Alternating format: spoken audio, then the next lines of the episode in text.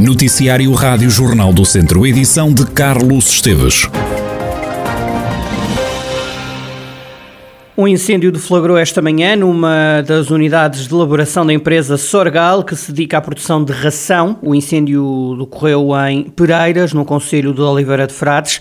De acordo com o comandante dos voluntários de Oliveira de Frades, Fernando Farreca, o fogo teve início numa máquina granuladora, ficou confinado às máquinas e foi rapidamente extinto pelas equipas de intervenção. O alerta foi dado às 8h43 da manhã. A fábrica já se encontrava a laborar, mas não há registro de feridos apenas danos materiais. Nesta altura, o incêndio já está dominado, as equipas de socorro estão a proceder ao arrefecimento da área e a garantir que o espaço reúne todas as condições de segurança. No local estiveram 10 operacionais apoiados por quatro veículos.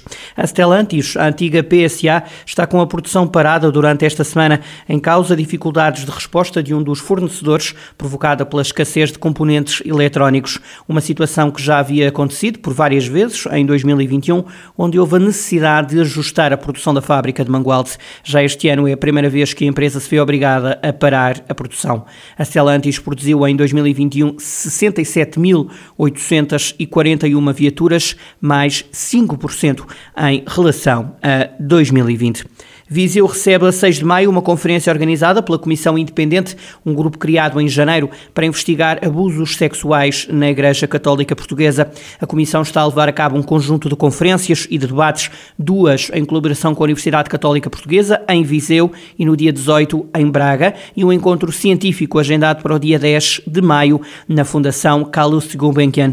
No primeiro mês de atividade, a Comissão já tinha 214 testemunhas de vítimas, com idades que variavam estavam entre os 15 e os 88 anos. Até agora recebeu 290 testemunhos válidos de vítimas e 16 casos já foram remetidos ao Ministério Público. Recorde-se que um dos casos que despoltou a criação desta comissão aconteceu no último ano em Viseu. O padre Luís Miguel Costa está acusado de um crime de coação sexual agravado na forma tentada e um crime de aliciamento de menor para fins sexuais. Os antigos mineiros da ENU, a Empresa Nacional de Urânio de Canas de Senhorim, no Conselho de Nelas, apresentam esta quarta-feira no Tribunal de Nelas uma queixa-crime contra o Estado e a EDM, a Empresa de Desenvolvimento Mineiro, pelo atraso na descontaminação das casas onde habitam e que foram construídos com materiais radioativos retirados das minas. A queixa-crime vai dar entrada no mesmo dia em que a União Europeia avança com um processo contra Portugal no Tribunal Europeu por falta de cumprimento da diretiva comunitária no que diz respeito ao radão, como explica António Minhoto da Atmo, a Associação dos Ex-Trabalhadores das Minas de Urânio. Temos uma queixa em que vem-nos dar mais razão eh, a Comissão Europeia. A Comissão Europeia ao, elevar o Estado português ao Tribunal Judicial da Comissão Europeia, por não cumprir as normas comunitárias, só nos vem dar razão e por isso, nesse sentido, a, a ATMU vai entregar também no dia 13, no dia em que há que a Comissão Europeia vai também levar o Estado português a tribunal, nós também vamos apresentar eh, no, na, na, comarca de Nelas, Ministério Público, essa mesma ação. Não podem as pessoas viver em casas com valor de contaminação que está mais previsto pelas normas, quer comunitárias, quer nacionais, que as pessoas estão ali eh, sujeitas a problemas de contrair doenças e que não podem estar, e com o passar de 14 anos do início da, da descontaminação, ainda temos pessoas a viver em algumas casas com esses valores. António Minhoto não poupa nas críticas ao Estado. É um assunto que urge solução, a EDM não dá nenhum timing, parou inclusive as obras, não estão a funcionar, eh, e nesse sentido só temos o sentido que é mostrar a nossa indignação e mostrar também a nossa queixa no dia 13 eh, ao Ministério Público sobre uma queixa contra o Estado português e contra a EDM aqui também o Estado vai ter que ser culpado e tem que ser, eh, tem que ser, eh, eh, tendo atribuída essa responsabilidade, por um lado, de, de, de, de, fatores que possam ter contraído a doença e, por outro lado, assumir um timing final, que é isso que se exige, um timing final da descontaminação das, das habitações e, e, e Algeriça passar a ser um lugar descontaminado finalmente. António Minhoto, da Atmo, a Associação dos Ex-Trabalhadores das Minas de Urânio, que vão apresentar uma queixa-crime contra o Estado e também contra a empresa de desenvolvimento mineiro, a EDM. Os deputados do PS, eleitos por Viseu, questionaram o governo sobre a cobertura de rede das telecomunicações e da internet no interior do país, incluindo a região centro e o distrito de Viseu. O deputado socialista João Paulo Rebelo diz que o PS quer saber o que é que a Anacom está a fazer para que se encontre uma solução para as falhas na cobertura de rede. Visa justamente perceber, digamos, o estado da arte relativamente às acessibilidades à internet e a cobertura também de rede móvel no nosso país, particularmente nas zonas do interior do país. Isto porque há um estudo da ANACOM que data de setembro de 2020, um estudo feito em 161 municípios, que aponta para que, digamos, no litoral haja uma eficiência na casa dos 90% e no interior, enfim, nos meios mais rurais, essa, digamos, essa taxa de cobertura e essa eficiência da acessibilidade quebra substantivamente para 63%. Ora, o que justamente perguntam estes deputados que subscrevem esta, esta pergunta ao Governo é se, entretanto, um estudo que estará a ser feito novamente pela ANACOM, que resulta de um despacho foi feito e publicado em novembro do ano passado, Portanto, se essa recolha e, no fundo, esta atualização de informação já está feita, portanto, já são conhecidos os resultados e as necessidades, e, nomeadamente, tanto territorialmente. João Paulo Rebelo admite que no distrito a cobertura da rede de telecomunicações móveis e de internet ainda não é melhor.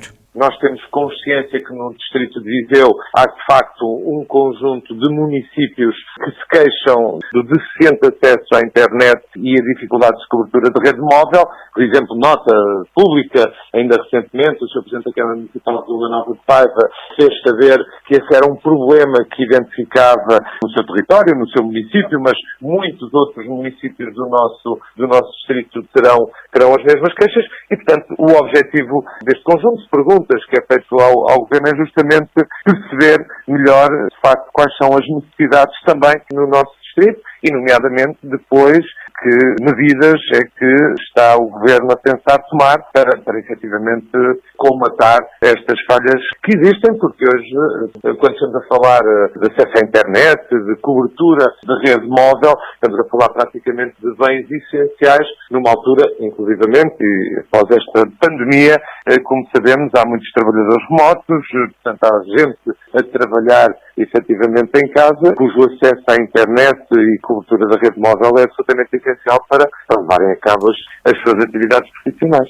João Paulo Rebelo, deputado do PS, os socialistas de Viseu e as questões lançadas ao Governo sobre a cobertura de rede das telecomunicações nas regiões do interior. Uma alimentação equilibrada, não fumar nem beber em excesso. São estes os cuidados para alguém conseguir ter uma boa voz. Os conselhos foram dados esta manhã por Sérgio Raposo, diretor do Serviço de Otorrinolaringologia do Hospital de Viseu.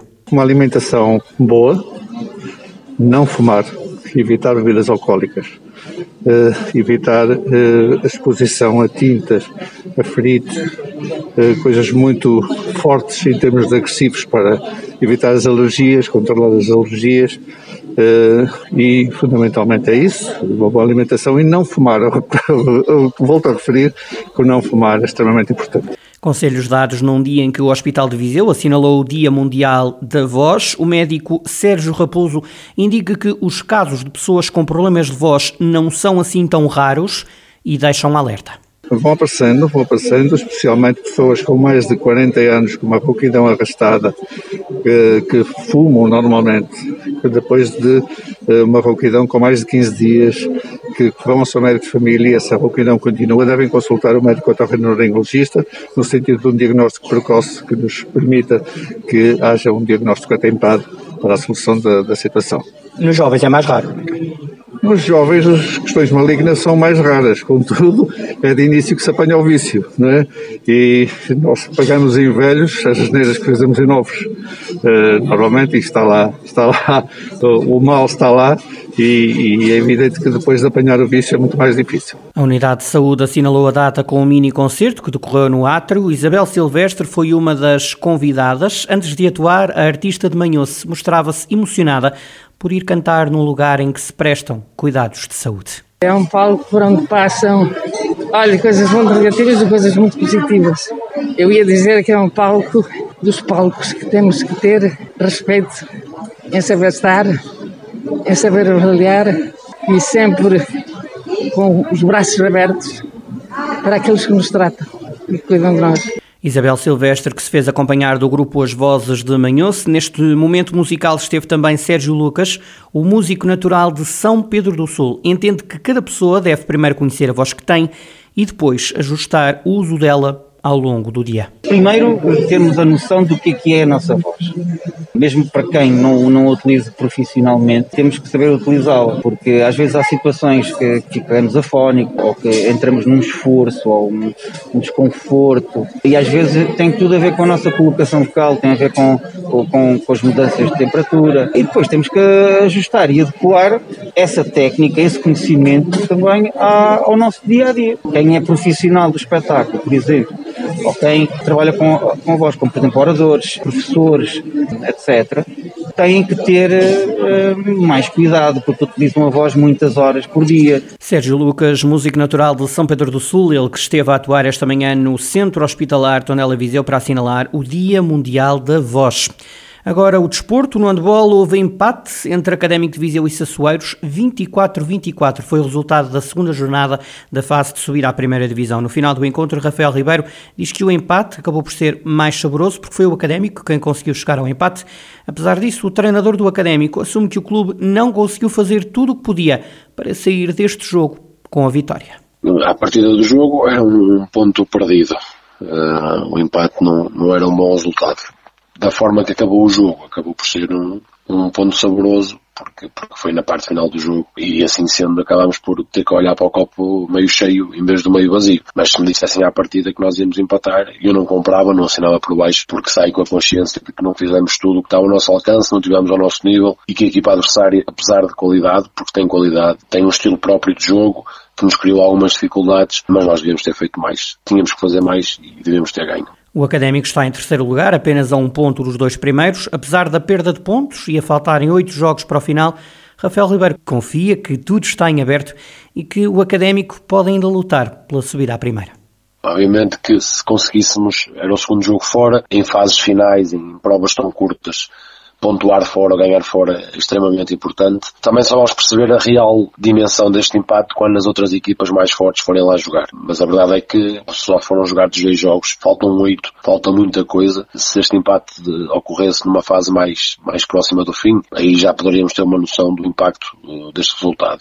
Como é uma fase precoce da fase final, eu não consigo dizer agora qual é o impacto que pode ter, mas eu acredito também mais do que, do que dentro da, da, da da luta pela subida.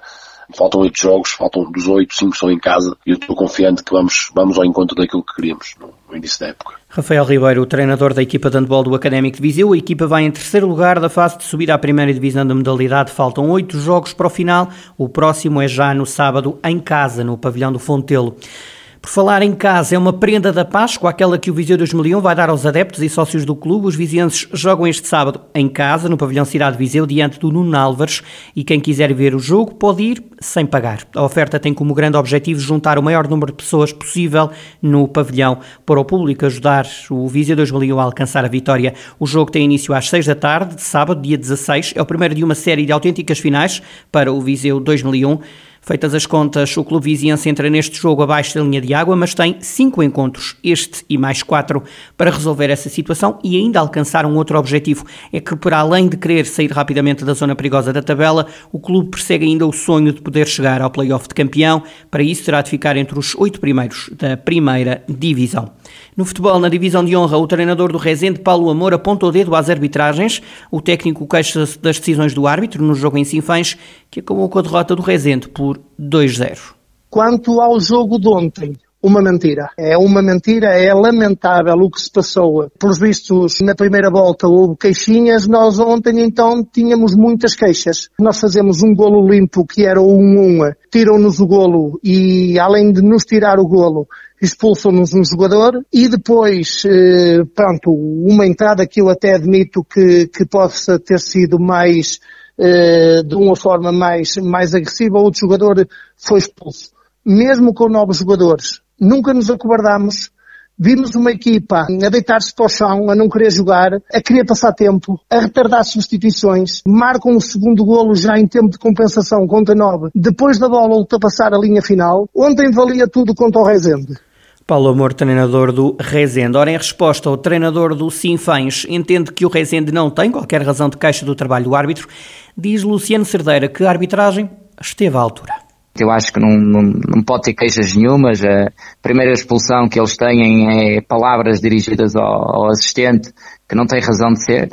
A segunda é uma agressão nítida do, do jogador, uma entrada duríssima sobre o nosso jogador para o vermelho direto. Na análise ao encontro, o treinador do Sinfãs diz que por ser um derby o jogo acabou por tornar-se difícil. Apesar disso, Luciano Cerdeira fala num resultado justo, a vitória do Sinfãs diante do Rezende por 2-0. Tal como o treinador do Rezende, também Luciano Cerdeira deu os parabéns ao Mortágua pelo título de campeão distrital.